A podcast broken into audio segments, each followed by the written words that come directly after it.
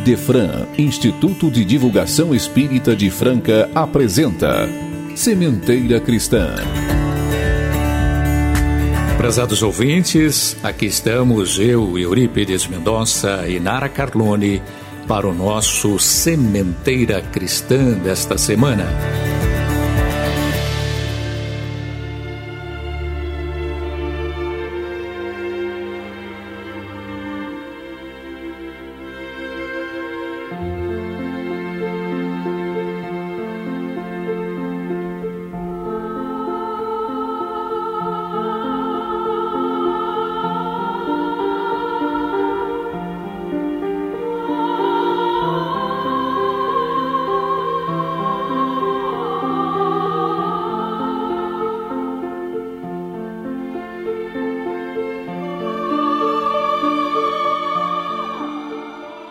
Senhor Jesus, neste momento em que nos encontramos para mais um Sementeira Cristã, queremos rogar a Sua proteção amorosa. Envolva-nos em seu amor e, igualmente, todos os lares que de boa vontade aguardam seus ensinamentos. Rogamos ainda pela paz na terra Sabemos da Sua misericórdia para com todos, mas ajuda-nos a compreender que os desígnios do Pai são justos e perfeitos. Então, onde ainda surge o sofrimento e a aflição, é porque a necessidade de aprendizado se faz permanente. Que todos nós possamos sentir em nossos corações o bálsamo confortador do seu amor. Dá-nos a sua paz, Senhor. Assim seja.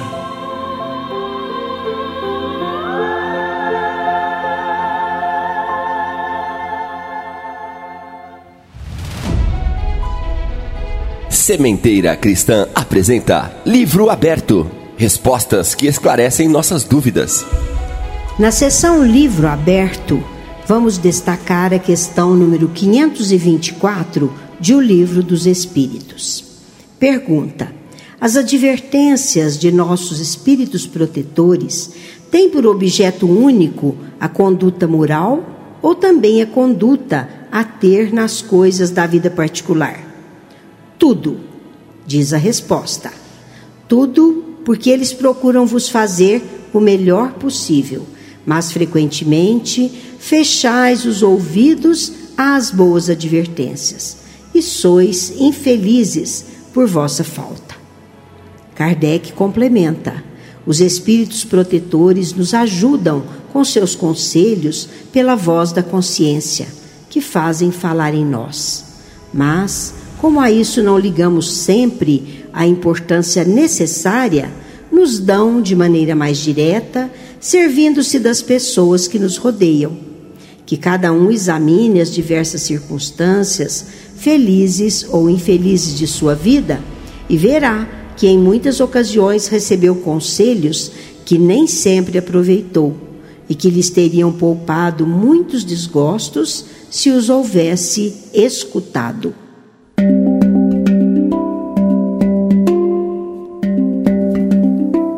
O tema central de hoje é a mulher e o evangelho. Iniciamos então considerando que a história da humanidade nela encontramos a condição inferior da mulher. Vejam a primeira epístola aos Coríntios de Paulo, capítulo 13, versículos 34 e 35. Conservem-se as mulheres caladas nas igrejas, porque não lhes é permitido falar, mas estejam submissas como também a lei o determina. Se, porém, querem aprender alguma coisa, interroguem em casa a seus próprios maridos, porque para a mulher é vergonhoso falar nas igrejas. Não obstante sua inteligência e lucidez, o grande arauto do cristianismo não conseguiu superar as limitações de seu tempo em relação à mulher, considerada então ser inferior. mera serva do homem, que podia dispensá-la como esposa se não a desejasse mais, obrigá-la a coabitar com concubinas ou mandar apedrejá-la se suspeitasse de sua fidelidade. Nem mesmo a gloriosa mensagem do Cristo, combatendo todos os preconceitos, foi suficiente para libertar a mulher de discriminações que perduraram até final do século passado. Pensemos no Brasil. De 1500 a 1822, as leis de Portugal eram impostas para o Brasil colônia. Em 1824, temos a primeira Constituição do Brasil. Entre outros pontos, consta que não tinham direito ao voto homens pobres, negros e mulheres.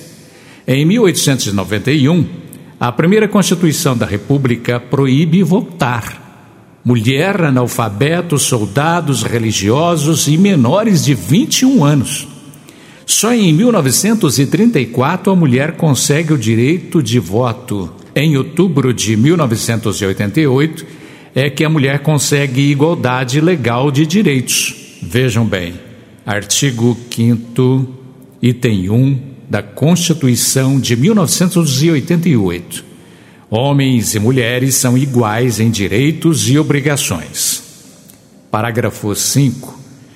Os direitos e deveres referentes à sociedade conjugal são exercidos igualmente pelo homem e pela mulher Apesar disso, percebe-se na prática, na vivência, que as coisas não eram realmente assim. Há clara demonstração de dependência da mulher, de subjugação à vontade do marido e de não reconhecimento de igualdade no âmbito profissional. Então, temos o Espiritismo, antecipando o que o mundo está hoje tentando colocar em prática.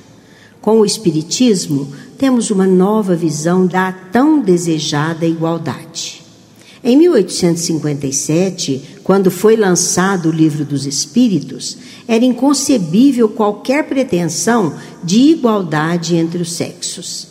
Nem se articulava sobre movimento feminista, direito de voto ou de exercer uma profissão liberal, enfim, de exercitar o livre-arbítrio. E nesta, como em outras questões, a doutrina espírita situa-se numa vanguarda de ideias e de ideias renovadoras em favor de uma sociedade mais justa.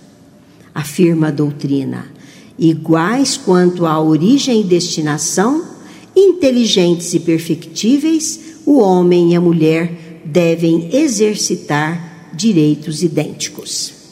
Estão distantes os tempos em que filósofos discutiam se a mulher tem alma e somente em sociedades primitivas pode persistir a concepção de que ela é inferior ao homem.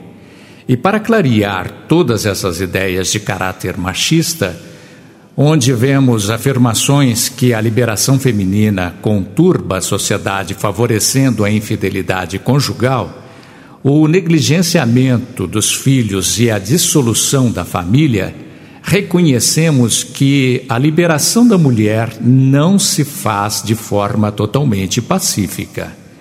Mas entendemos que são problemas passageiros e que serão superados quando a humanidade assimilar plenamente um princípio fundamental enunciado na questão 822 de O Livro dos Espíritos Kardec questiona: uma legislação perfeitamente justa deve consagrar a igualdade de direitos entre o homem e a mulher? Responde os mentores: dos direitos, sim, das funções, não. Preciso é que cada um esteja no lugar que lhe compete. O homem e a mulher nasceram para funções diferentes, mas complementares no ponto de vista da ação social, são equivalentes e inseparáveis. A doutrina espírita restitui à mulher seu verdadeiro lugar na família e na obra social, indicando-lhe a sublime função que lhe cabe desempenhar na educação e no adiantamento da humanidade. Com o Espiritismo, cessa a luta entre os dois sexos As duas metades de humanidade se aliam e se equilibram no amor para cooperarem juntas no plano providencial nas obras da divina criação. Mas voltemos a Jesus na tentativa de atender ao tema solicitado.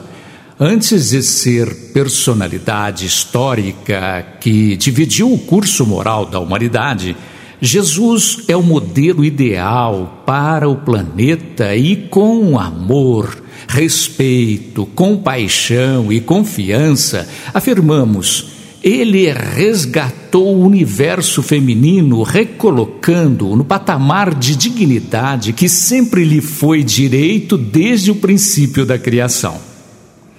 Quanto a Paulo de Tarso, que tem sido acusado de excessiva severidade para com o elemento feminino, podemos afirmar, como já dissemos, que ele propôs medidas austeras que chocaram inúmeros aprendizes. Mas temos também recomendações muito amorosas dirigidas através de suas cartas.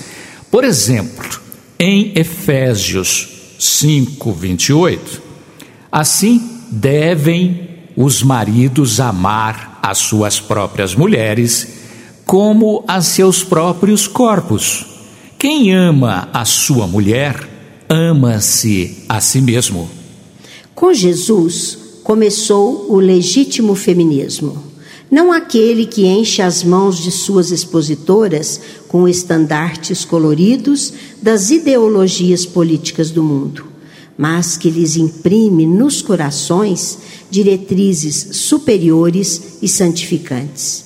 Nos ambientes mais rigoristas em matéria de fé, quais o do judaísmo, antes do Mestre, a mulher não passava de mercadoria condenada ao cativeiro. Com a Boa Nova, com Jesus, inaugura-se nova era para as esperanças femininas.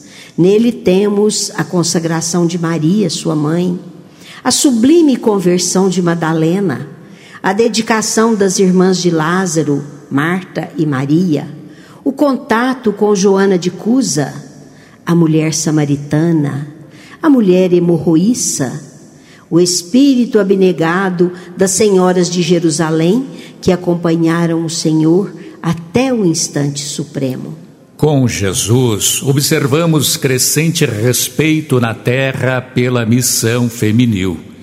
E para materializar esta afirmativa, vamos recordar aqui da passagem da mulher adúltera.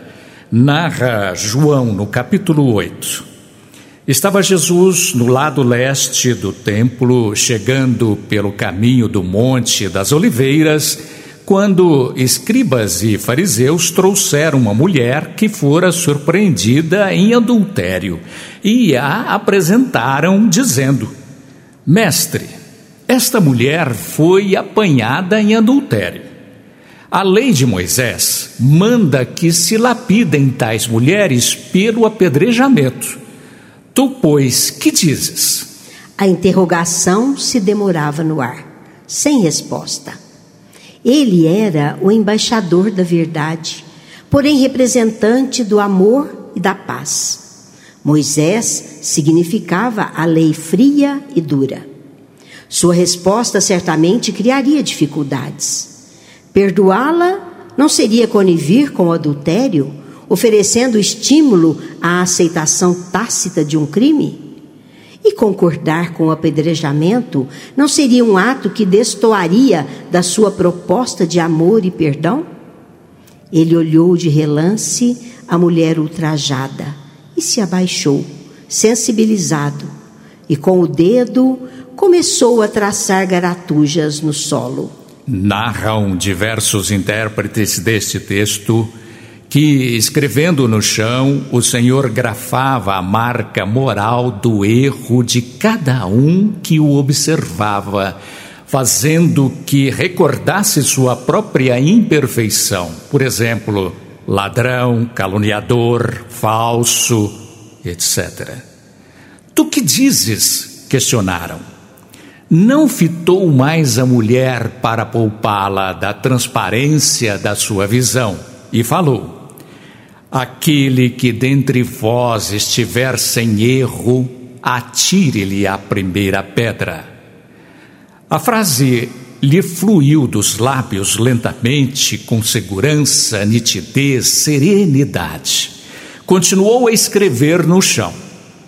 Mas todos ali estavam mergulhados em erros, laborando em terreno infeliz de preconceitos violados, de legislação desrespeitada, de ultrajes ocultos, de crimes que a consciência temia enfrentar diretamente os que estivessem isentos de erros. Quem estaria nessa condição? A exuberância da luz solar incide sobre as personagens da cena que marcaria história na história. Em silêncio, os circunstantes se afastaram um a um, a começar dos mais velhos e terminar pelos mais novos, ficando Jesus e a mulher. Só então ele se levantou outra vez, fitando-a agora com doçura e compreendendo o seu drama íntimo, falou em melodia de ternura e disciplina: Mulher, onde estão eles? Ninguém te condenou, nem eu tampouco te condeno. Vai e não tornes a pecar vamos fazer uma análise sob a visão de Amélia Rodrigues. A mulher, não obstante desvalorizada, não representava qualquer significação antes dele. Só depois, quando ele a ergueu do nada em que se encontrava, é que passou a ocupar o devido lugar de rainha e santa no altar dos corações. A mulher cai embalada muitas vezes por ilusões que a hipnotizam. Mas, independentemente disto, afirmamos que atrás de cada organização feminina violada há um companheiro oculto. Em cada adúltera se esconde um adúltero, que é comparsa do mesmo erro. Onde estaria aquele que a infelicitou, explorando sua fraqueza e a abandonando? Surpreendentemente, o mestre não censurou o delito recomendando a lapidação, nem a liberou da responsabilidade considerando-a inocente. Recomendou-lhe que não voltasse a pecar. A autoridade do rabi penetra o espírito da mulher infeliz e repudiada e harmoniza o país de sua alma em guerra. Antes do erro, quanta decisão e incerteza atormentam aquele ser. Que flagelo interior experimenta todo aquele que se entrega ao erro. Mas o Evangelho se assenta nessa base da compreensão, da compaixão e da misericórdia ter oportunidade nova, mas não repetir o erro. Não tornes a pecar. Cair e levantar-se. Nem conivência com a irresponsabilidade, nem dureza com a correção. O reino de Deus, cantado por Jesus, é o amor em todas as latitudes e dimensões a alongar-se pela terra inteira, numa explosão de misericórdia e educação. Não tornes a pecar. Conta-nos Amélia Rodrigues no livro Pelos Caminhos de Jesus, capítulo 15, que naquela noite, quando o episódio já esmaecia, a mulher decidida a dar novo rumo à existência procurou o amigo divino na residência que o acolhia. Ela pede perdão, mas narra sobre os acontecimentos. Meu esposo, passados os primeiros dias de novidade conjugal, retornou às noitadas alegres, deixando-me em solidão. Enferma da alma e carente de bondade, permiti-me envenenar por tormentos que não merecem compaixão. O sedutor rondou-me os passos como lobo voraz, ante a presa invigilante. Com sede de ternura e ansiosa pela água pura do amor, embriaguei-me na ilusão dos desejos. O resultado foi a tragédia. Abandonada e sem lar, agora padeço o desprezo e a zombaria geral, não sabendo que rumo seguir nem como agir. Peço-vos um roteiro e uma lâmpada acesa de esperança a fim de prosseguir. Jesus penetrou naquela alma sincera e sofrida, nela encontrando as dores reais e considerou bondoso. Arma-te de humildade e confia no amanhã. Não são de importância o que os outros pensam. A memória do povo é fraca e passa rápida em relação às virtudes do próximo. Todavia, é firme, clara e duradoura com relação às faltas alheias, sempre recordadas com ácido de acusação e de malícia. Por isso, a paciência e a confiança em Deus são as duas providências iniciais para a libertação. Assim, adapte-se à situação atual, aguardando amanhã com a disposição de quem compreende o prejuízo a si mesmo, mas reintegra-te no concerto da ordem e do bem para fruir de tranquilidade. O Pai não desampara ninguém e vela por todos. Jesus envolveu a sofredora em uma onda de ternura e disse: Vai, filha, não sofras mais. Aqueles que se arrependem encontram o caminho da redenção. Onde estiveres, estarei contigo e a luz da verdade clareará seu caminho. Conta-nos Amélia Rodrigues.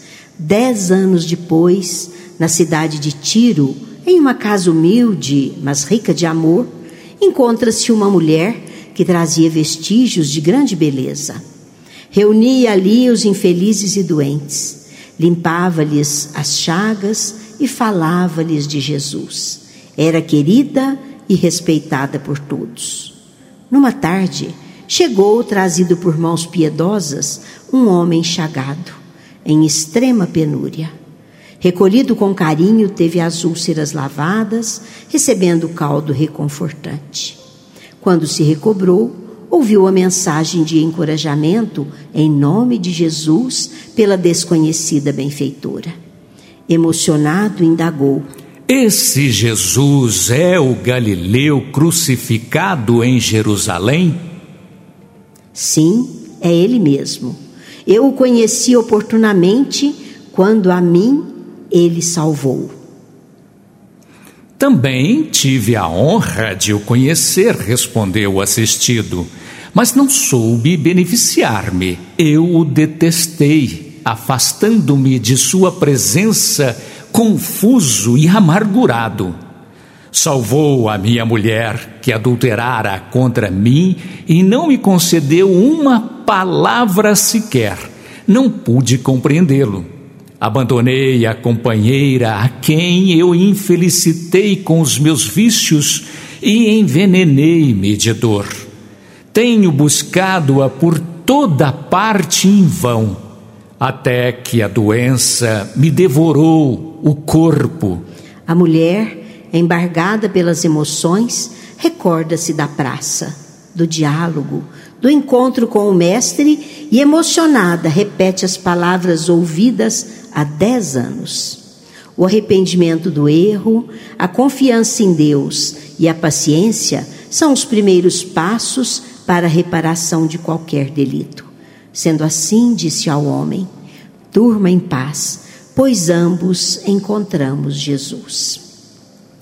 Concluindo nosso estudo, afirmamos: somos iguais perante Deus. Temos os mesmos direitos e deveres, pois, como referencial do equilíbrio do planeta, a mulher foi confiada a tarefa de influir decisivamente sobre os seres que reencarnam transmitindo-lhes as primeiras noções de vida. Por isso, Nara e ouvintes, no dia em que se comemora o Dia das Mães, o Sementeira Cristã se une ao pensamento de todos que desejam homenagear a mulher, oferecendo as vibrações carinhosas e votos de paz a todas aquelas que deram a vida, que educaram, que sofreram pelos filhos e instalaram em seus lares os pilares do verdadeiro amor.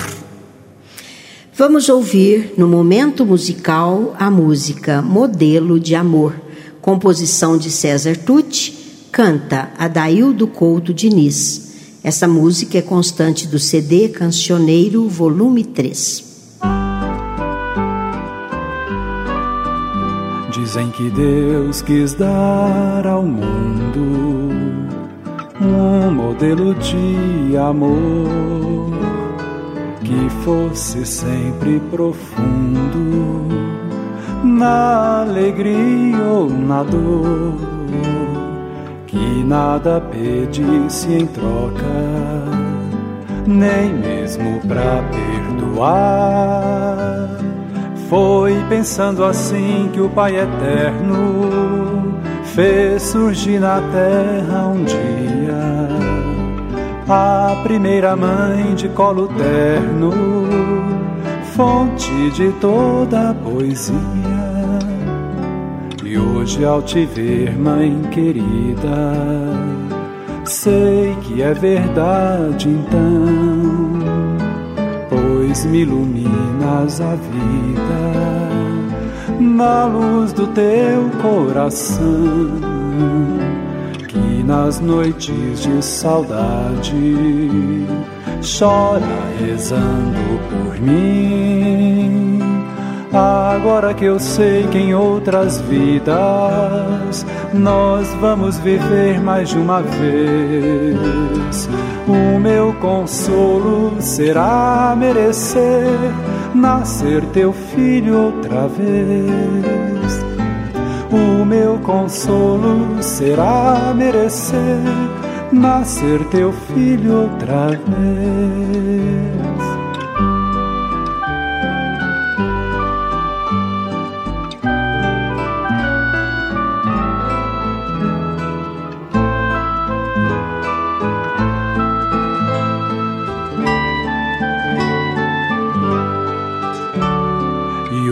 Ao te ver, mãe querida, sei que é verdade então,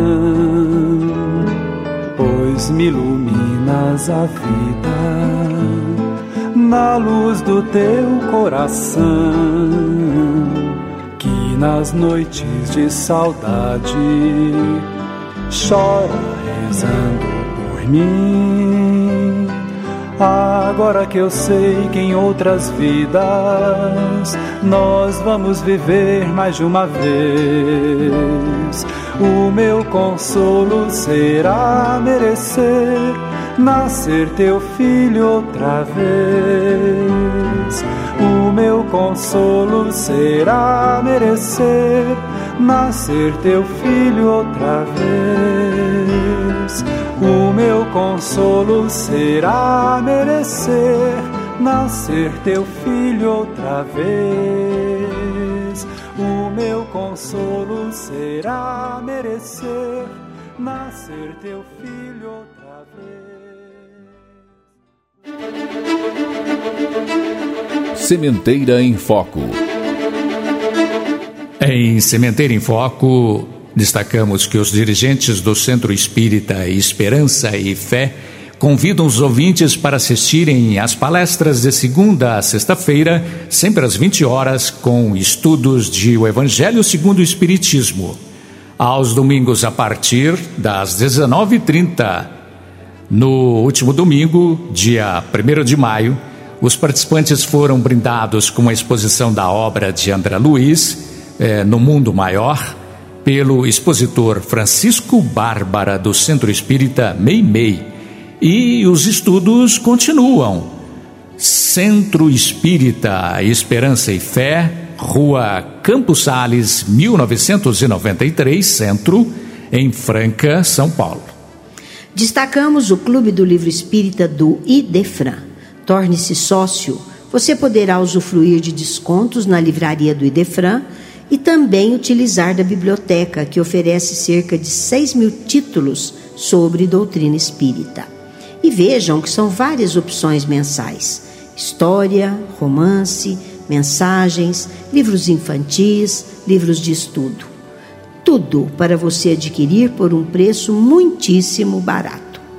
Ligue 16 3721 8282 ou consulte o site www.idefran.com.br. Torne-se associado. Clube do Livro Espírita Idefran. CHB Idefran Telemensagens. Utilize deste recurso e ouça mensagens de reconforto, paz e fé. Diz que 16 37130299. 24 horas no ar. Procurando conhecer os centros espíritas de nossa cidade, vamos hoje destacar a história do Grupo Espírita Amor e Caridade da Providência Divina. Com trabalhos de cura e cirurgia espiritual, sob a direção do espírito Dr. Fritz, vamos ouvir a narrativa feita pelo seu presidente, Marcos Aurélio Garcia. O Grupo Espírita Amor e Caridade da Providência Divina, iniciou suas atividades no ano de 1991 em uma sala nas dependências da Fundação Judas Iscariotes. Algum tempo depois, passou a se reunir no lar de Ofélia. E alguns meses depois, passou a se reunir nas dependências do Centro Espírita Chico Xavier, no Jardim Aeroporto. No ano de 2008, se transferiu para a sede própria na rua Romildo Morelli, número 2360, no Jardim Petralha. Suas reuniões acontecem às segundas-feiras, às 19h30, reunião mediúnica. Nas quartas-feiras, às 19h30, reunião de estudo evangélico, passe e mediúnica. Aos domingos, a partir das 14h30 horas, reunião de palestra e, em seguida, consulta espiritual a cargo da equipe do Dr. Fritz. Sementeira Responde. Esta sessão é dedicada a questionamentos de ouvintes. Participe! Rádio Idefran, arroba idefran.com.br Em Sementeira Responde, vamos atender a nossa prezada ouvinte Célia Regina, que perguntou à equipe do Idefran em que Allan Kardec se baseou para escrever o Evangelho segundo o Espiritismo. Quem responde essa pergunta é a nossa companheira Sônia Lúcia Rodrigues. Em Correio do Além, vamos ouvir mensagem do livro Depoimentos Vivos, psicografia de Divaldo Pereira Franco, intitulada Resgate. Quem interpreta é Andréia Brito. O Evangelho segundo o Espiritismo é o ensinamento moral do Cristo as matérias contidas nos evangelhos podem dividir-se em cinco partes: os atos comuns da vida do Cristo, os milagres, as predições, as palavras que foram tomadas pela Igreja para fundamento de seus dogmas e o ensino moral. As quatro primeiras têm sido objeto de controvérsias. A quinta, porém, conservou-se inatacável Considerando esta última parte como um código divino, o roteiro infalível para a felicidade vindoura, Kardec, com a ajuda dos bons espíritos, achou essencial pô-la ao alcance de todos, mediante a explicação das passagens obscuras e o desdobramento de todas as consequências. A cada capítulo, Kardec cita o ensinamento de Jesus, a fonte de onde foi retirado e procura explicar os fatos à luz dos postulados espíritas, como a imortalidade da alma e a reencarnação. Desta forma, os estudiosos poderão encontrar explicações lógicas e racionais de temas que, mantidos até hoje nas sombras dos mistérios ou milagres, permanecem sem solução. Com a chave da reencarnação, foi possível abrir a porta do entendimento das mensagens de Jesus a toda a humanidade. Pensadores e suas reflexões. Em Pensadores e suas reflexões, Divaldo Pereira Franco fala sobre o amor. Gostaria de dizer que vale a pena amar. Se você não é amado, não é importante. Importante é quando ama. Não se preocupe com os inimigos. Todos nós temos inimigos. Mas isso é secundário. O importante é não ser inimigo de ninguém. Se alguém não gosta de você, o problema é dele. Mas quando você não gosta de alguém, o problema é seu. Então ame. Seja qual for a circunstância, o amor é o sublime elixir da plenitude para quem o esparge e para quem é dirigido. Então, como disse Jesus, amar a Deus acima de todas as coisas e ao próximo como a si mesmo. Ame-se também. Quando você se ama, você se instrui, você se cuida, você se prepara para uma vida feliz. E somente quando você se ama é que você é capaz de amar a outrem. Porque amando-se, você pode perceber as dificuldades que existem para o indivíduo abandonar as suas imperfeições, as suas mazelas. Então nasce a tolerância, a compreensão, a fraternidade, por fim o amor. O amor é a alma da vida.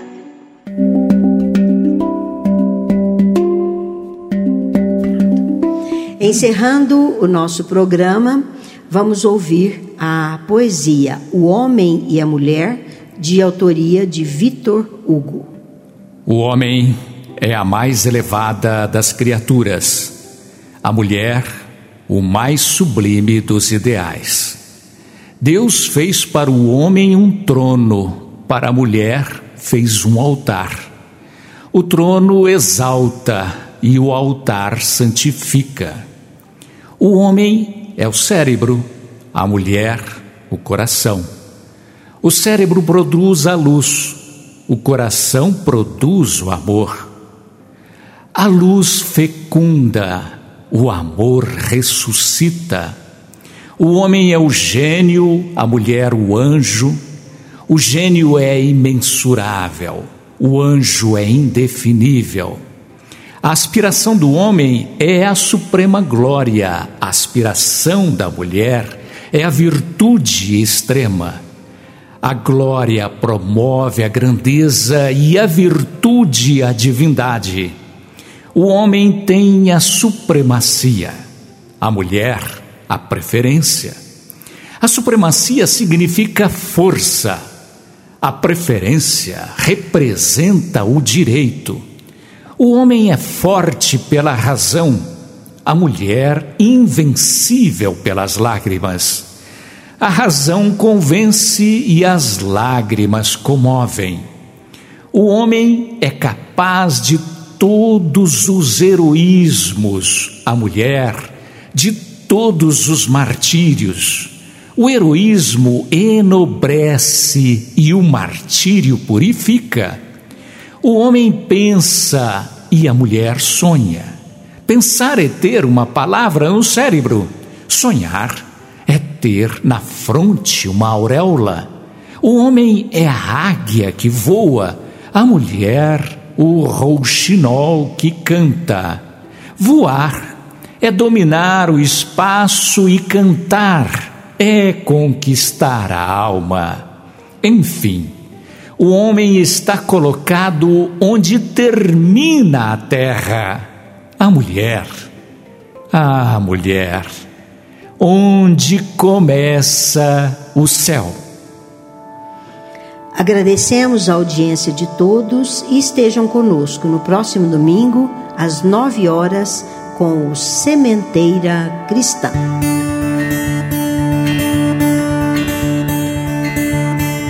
Idefran apresentou Sementeira Cristã. Idefran é amor no ar.